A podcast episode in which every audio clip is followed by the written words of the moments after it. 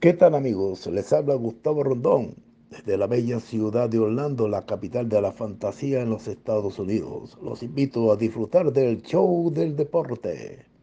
Hoy vendremos con un breve análisis de lo que pasó a través de la temporada 2023 con los equipos que galoparon las estadísticas en el maravilloso mundo de las grandes ligas y no llegaron a la meta, que no es otra sino el gran clásico de octubre.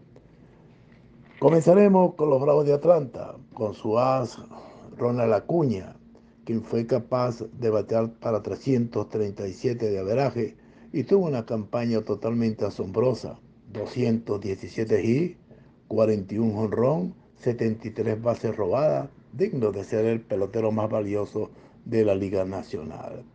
A él lo acompañó otra superestrella, Mac Olson, que depositó 52 pelotas fuera de la cerca e impulsó 106 carreras. Es decir, son equipos que ganaron 104 juegos, otro equipo que ganó más de 100 juegos, o 100 juegos fueron los Dodgers de Los Ángeles, y en la Liga Americana los Orioles de Baltimore llegaron a 101. ¿Por qué esos equipos no están representando a sus ligas ahora en el verdadero clásico de octubre? Porque no jugaron en equipos.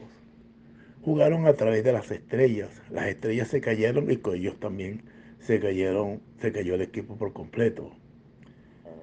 Una de las cuestiones distinguidas entre los los clubes que van a llegar a disputar la Serie Mundial, que son los Rangers de Texas, que apenas ganaron 90 encuentros, y los Diamonds de Arizona, que llegaron a 84 eh, vencidas, este, es que tienen managers que juegan al béisbol muy diferente.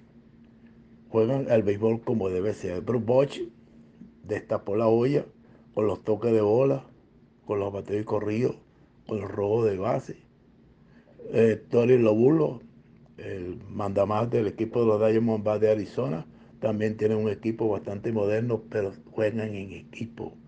La diferencia está en que juegan en equipo, mientras que los demás equipos no. Giran alrededor de una estrella. Tenemos el caso de los Phillies de Filadelfia con Bryce Harper, el caso de los Dodgers de Los Ángeles con Clayton Kershaw, de Mocky Bell, Freeman, Freeman, Freeman eh, así tenemos nosotros también el caso de los Orioles de Baltimore, que liderizaron por completo el este de la Liga Americana, donde están entre otros Boston, están los Yankees de Nueva York, están los Azulejos de Toronto, una liga totalmente competitiva y fuerte, y sin embargo, Baltimore también estuvo entre ellos. Pero el representante ahí va a ser los Rangers de Texas jugaron al béisbol como debe jugarse el béisbol y ahí lo tienen ustedes los resultados.